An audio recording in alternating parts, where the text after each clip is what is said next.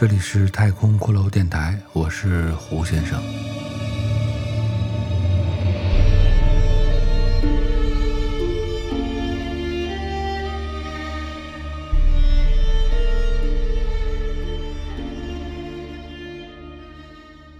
本集继续播讲我的原创小说《决战女神峰》第二十集。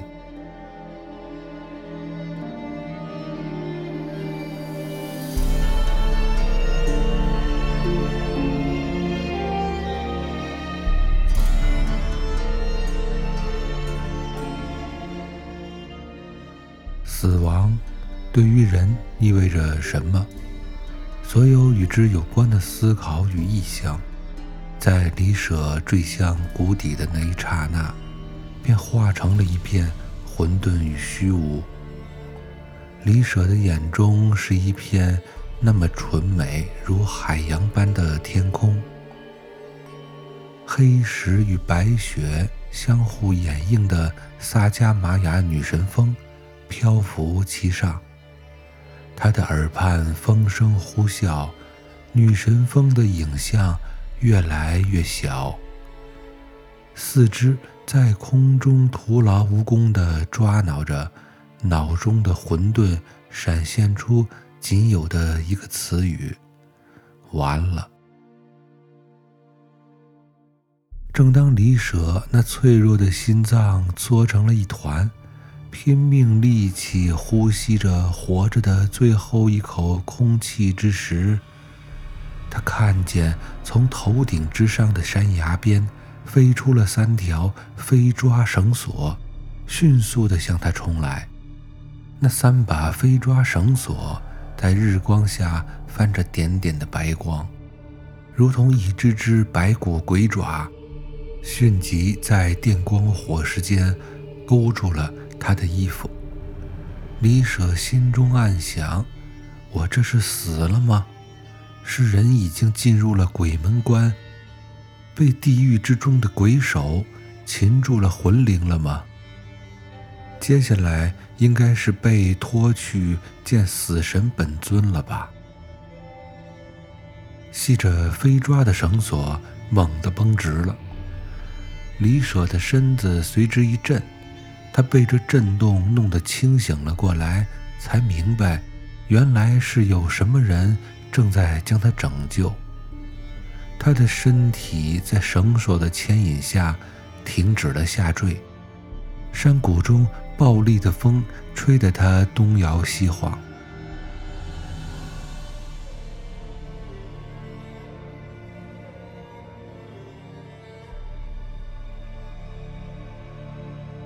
觉众多细小的黑灰色沙粒正在风中冲击着自己，心想：如果悬着久了，他就会被这风中的沙粒打磨掉皮肉，变成一具白骨。那样的话，不如直接掉下去摔死，反而来得更痛快些。于是他心中暗自咒骂：上面的家伙。到底是救我还是折磨我？倘若功夫久了，不如拿出随身的小刀，切断绳索，给自己来个痛快。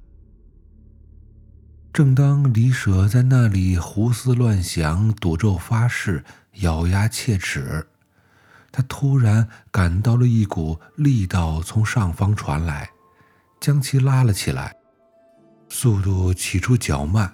后来越来越快，不久的功夫，他便被拉到了山崖边。他睁大了眼睛望向上面，阳光下，谷边的地上立着三个身长的黑影，因为逆光看不清楚样貌，但从身体的轮廓上看，应该是三个人。那三个人猛地一用力。李舍被拉上了谷边的山崖，摔倒在了地上。他躺在地上大口喘气，之前的逃生与后来的衰落都令他身心俱疲。他躺在地上，周身无力，如同烂泥，只得眼巴巴地观察着身旁站立的三个人。那三人，一人稍高，两人较矮，但总体来说都属于中等身材，体型比较瘦，但很匀称。令李舍感到奇怪的是，三个人都戴着白色的面具，身穿灰白色紧身登山服。背背挂有绳索工具的登山包，腰上的小包形状像是枪套，还有挂着长刀的刀套，脚下的登山靴，脚腕处也绑着匕首。李舍从这三个全副武装的人的形体上看，一个人应该是男人，另两个便是女人。李舍注意到。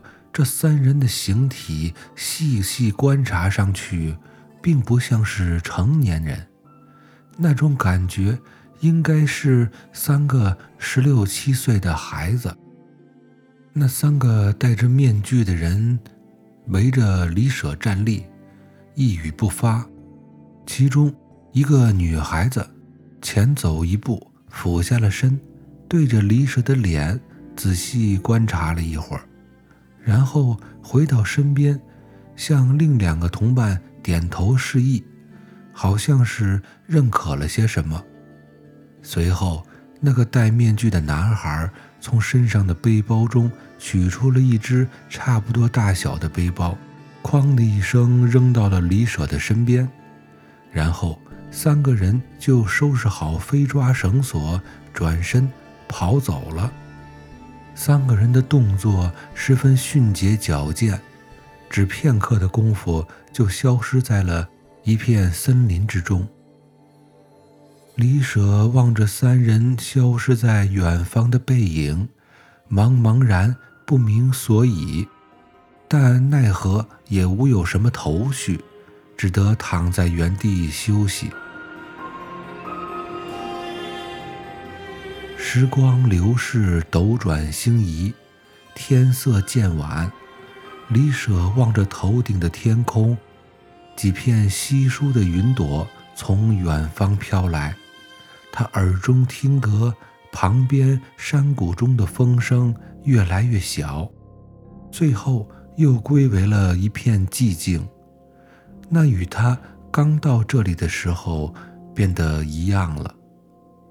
他的体力恢复的好些了，他坐起了身，拿过了那三个戴面具的少年丢下的背包，打开一看究竟，背包十分沉重，塞满了各种野外生存的用具，还有很多食物。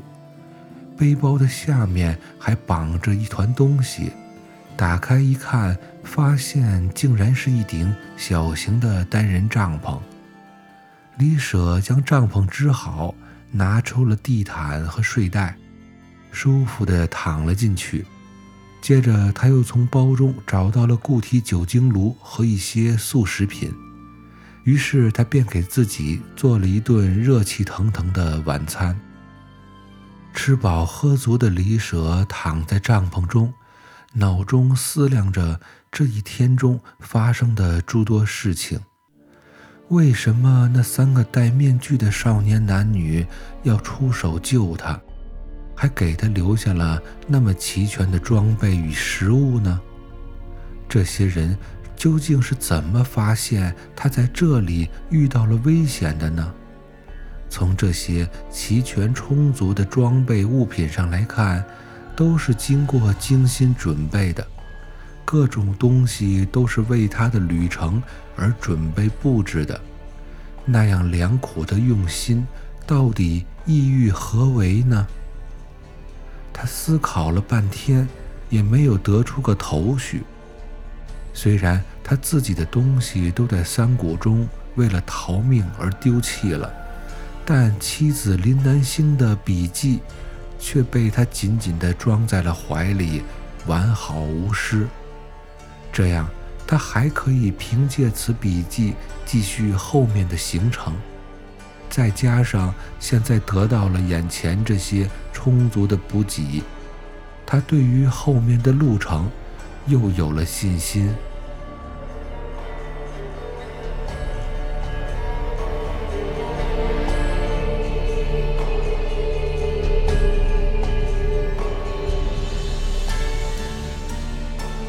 这里是太空骷髅电台，我是胡先生。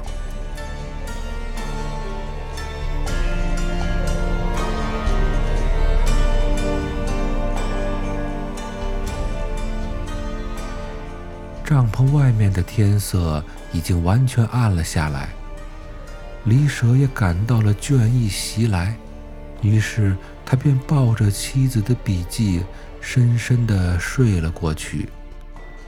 一夜无话。当清晨的阳光映照在了他的脸上，他睁开眼，打起了精神，收拾好东西，再次启程出发了。李舍看着林南星笔记中的地图与记述，沿着山谷旁的两片森林之间的一条小径，向着女神峰前行。他行走了半日，当他翻过一座开满了白色花朵的山冈之后，顿时眼前一亮。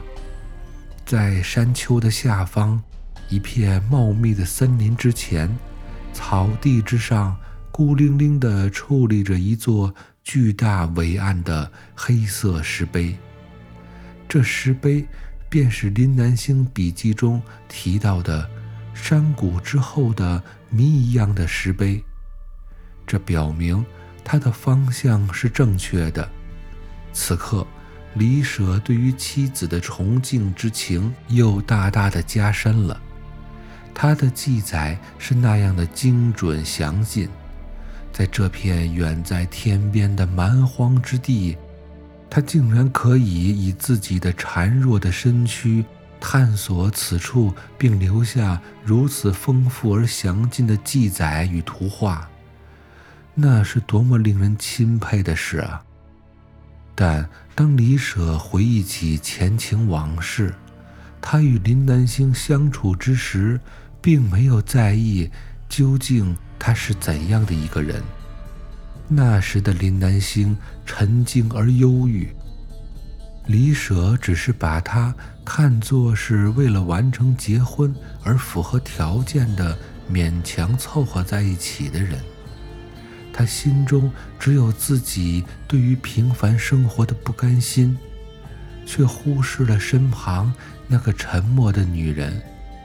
原来他还有如此精彩丰富的人生。他此时已不能用后悔来概括自己的愧疚。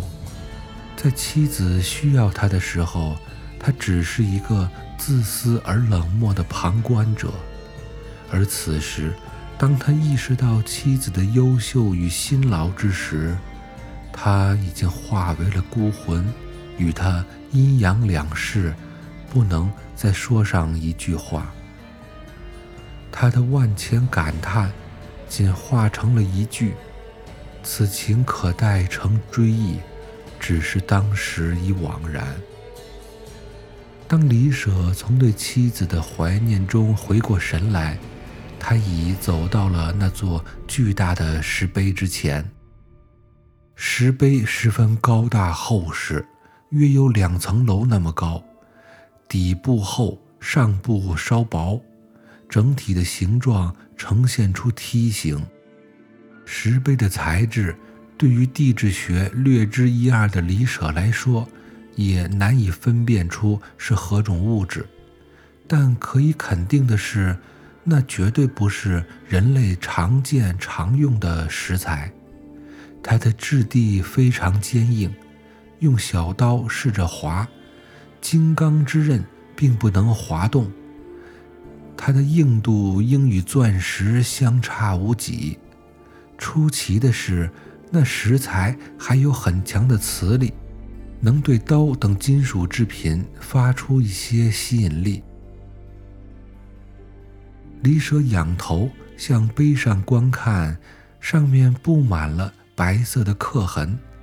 石碑的正面刻满了样子像是数学符号或字母的文字，看上去有些像甲骨文，但细看又都不是。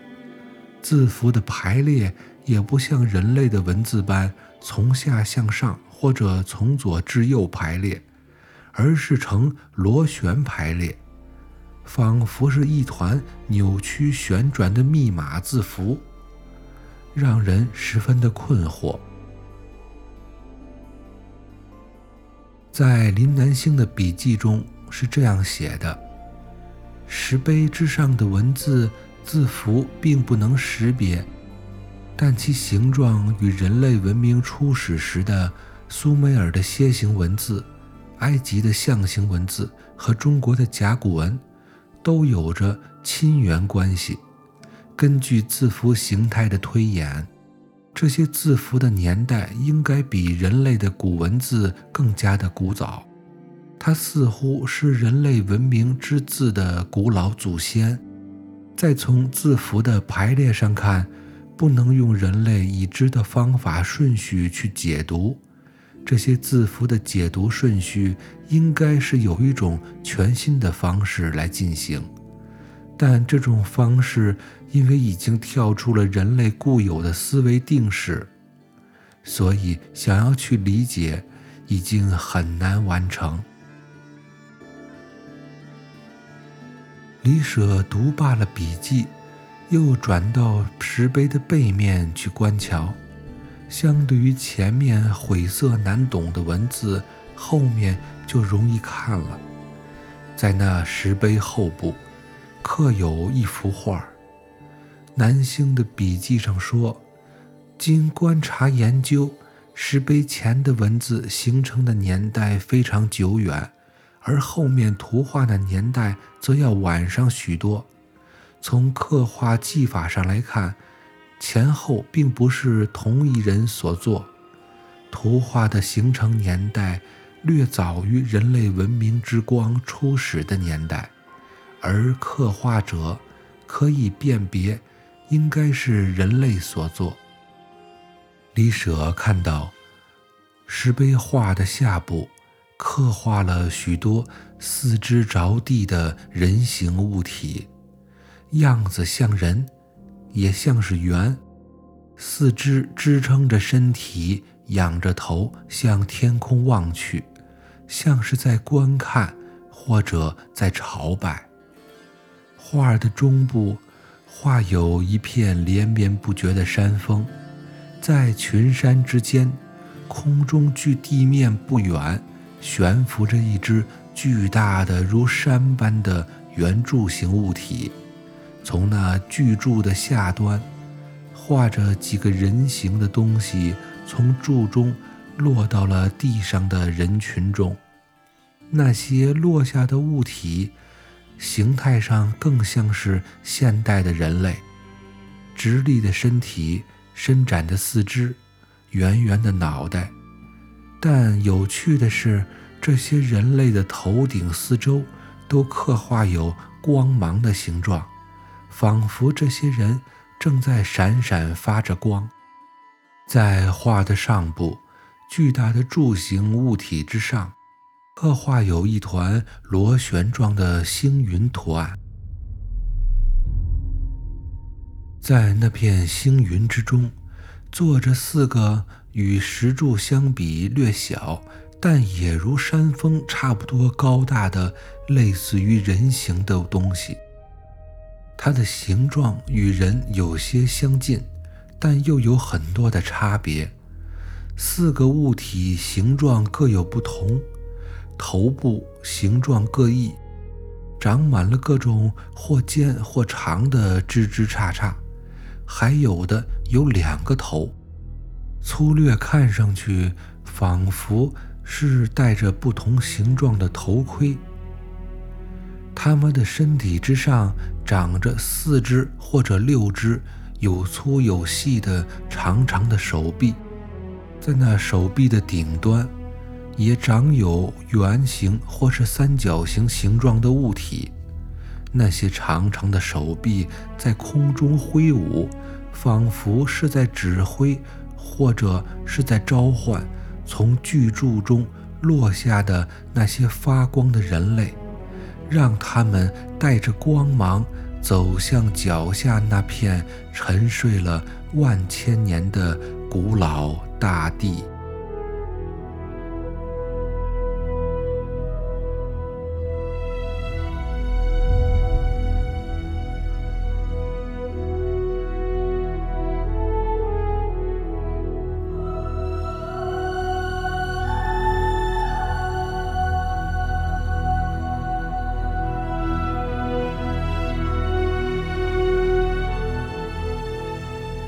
感谢收听我的原创小说《决战女神峰》第二十集，我是胡先生，这里是太空骷髅电台。